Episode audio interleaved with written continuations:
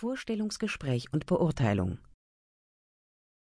Zu Beginn eines jeden Vorstellungsgesprächs leiden die meisten Kandidaten unter starker Anspannung und Nervosität.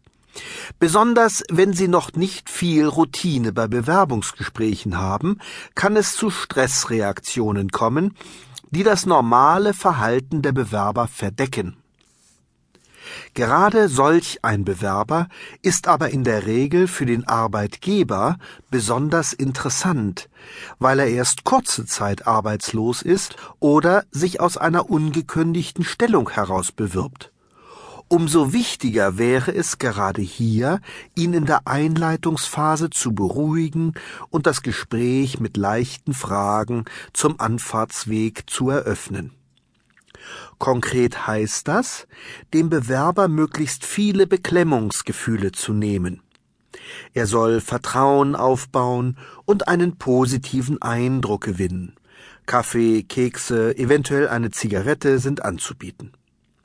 Der Bewerber sollte möglichst viel erzählen, um sein normales Kommunikationsverhalten zu beobachten und seine Antworten bewerten zu können.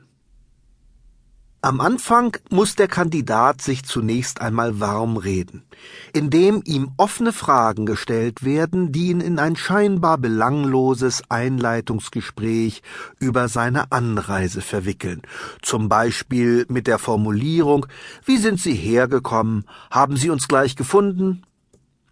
Wenn er dann anfängt zu erzählen, ist darauf zu achten, ob er Probleme und Schwierigkeiten in den Vordergrund stellt, zum Beispiel, dass er sich etwas verspätet hat, weil die Beschilderung unzureichend oder irgendwo eine Umleitung sei, oder ob er umgekehrt die positiven Aspekte der Reise schildert, die schöne Gegend, durch die er gefahren sei, dass er diesen Ort vor Jahren schon einmal besucht hätte.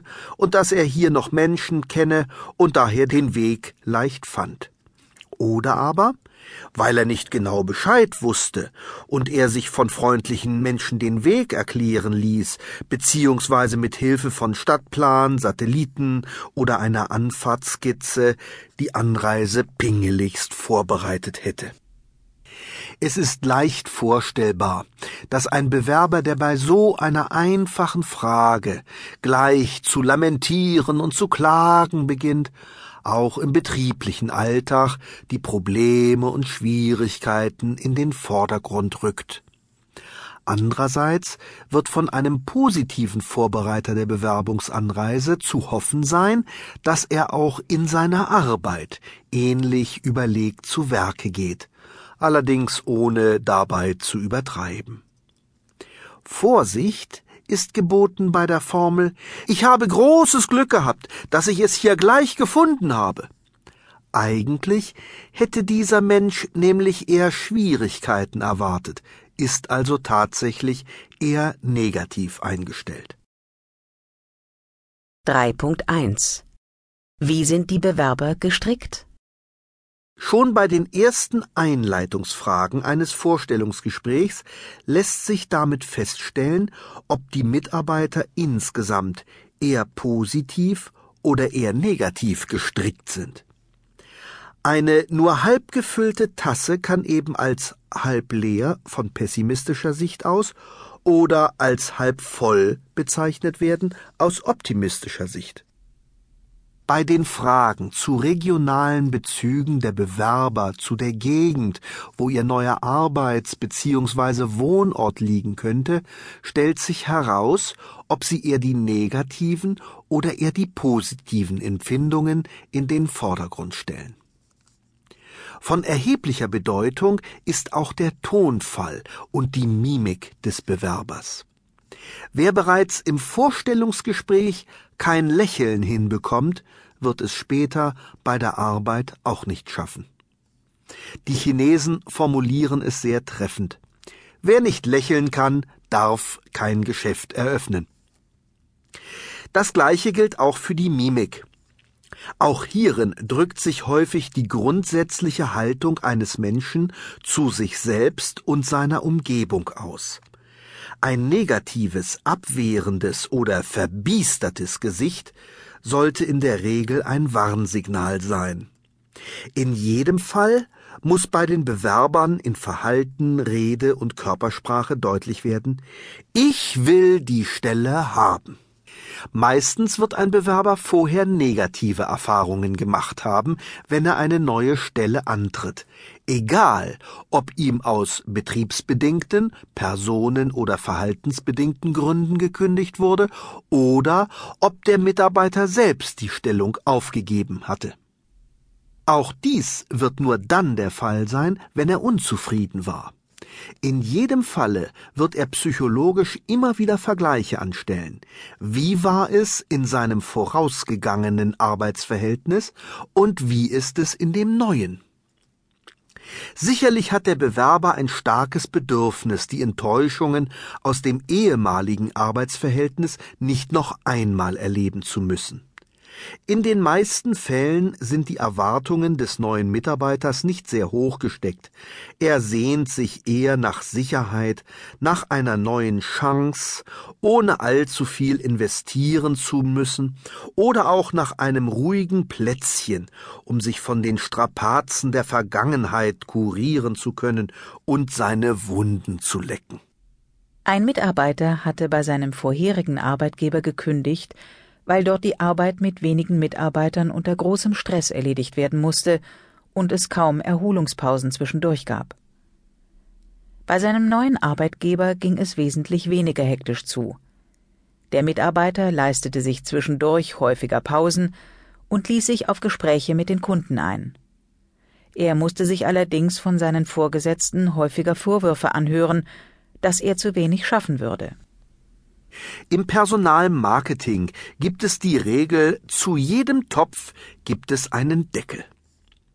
Wie es in dem Beispiel eben für den Mitarbeiter zunächst zu hektisch gewesen war, so kann es für einen anderen zu langweilig sein. Hier gilt es herauszufinden, welche Bewerber tatsächlich welche Talente mitbringen und wie sie optimal für das Unternehmen eingesetzt werden können. Viele Mitarbeiter wissen selbst gar nicht so genau, wo ihre besonderen Talente liegen, oder sie trauen sich nicht, sie sich selbst einzugestehen. Manche Bewerber oder noch häufiger Bewerberinnen haben geradezu ein Talent dafür entwickelt, auch ihre guten Seiten zu verstecken. Vor diesem Hintergrund wird ein Bewerber während des Vorstellungsgespräches wegen seines Lampenfiebers nicht sein ganzes Können zeigen können. Eventuell liegen ihm negative Erfahrungen wie ein Kloß im Hals. Das äußert sich in einer gewissen Ängstlichkeit, vielleicht auch Zittrigkeit und Zaghaftigkeit, auf jeden Fall in Zurückhaltung bei Fragen im Vorstellungsgespräch. Diese Zurückhaltung wird in vielen Fällen auch während der Einarbeitungszeit des neuen Mitarbeiters spürbar bleiben. Mancher Neue taut erst nach überstandener Probezeit richtig auf.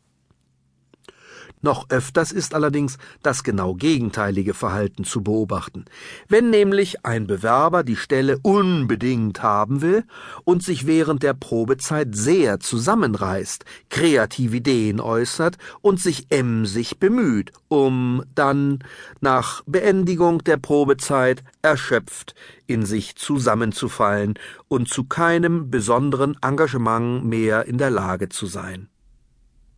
Vor dem Hintergrund dieser nicht selten zu beobachtenden Verhaltensänderung nach überstandener Probezeit ist es sinnvoll, spezielle Verhandlungspunkte des Arbeitsvertrages erst nach der Probezeit endgültig zu klären, zum Beispiel die Entgeltfrage, besondere Lohnnebenleistungen oder Vergünstigungen. Recht interessant ist in diesem Zusammenhang auch die Beobachtung, welche inhaltlichen Erwartungen der Mitarbeiter in Hinblick auf die neue Arbeit hegt und wie stark diese ausgeprägt sind. Hat der Bewerber beispielsweise eine Liste mit Fragen aufgestellt und hier seine Hoffnungen und Erwartungen niedergelegt, oder ist er mehr oder weniger unvorbereitet zum Vorstellungsgespräch gekommen?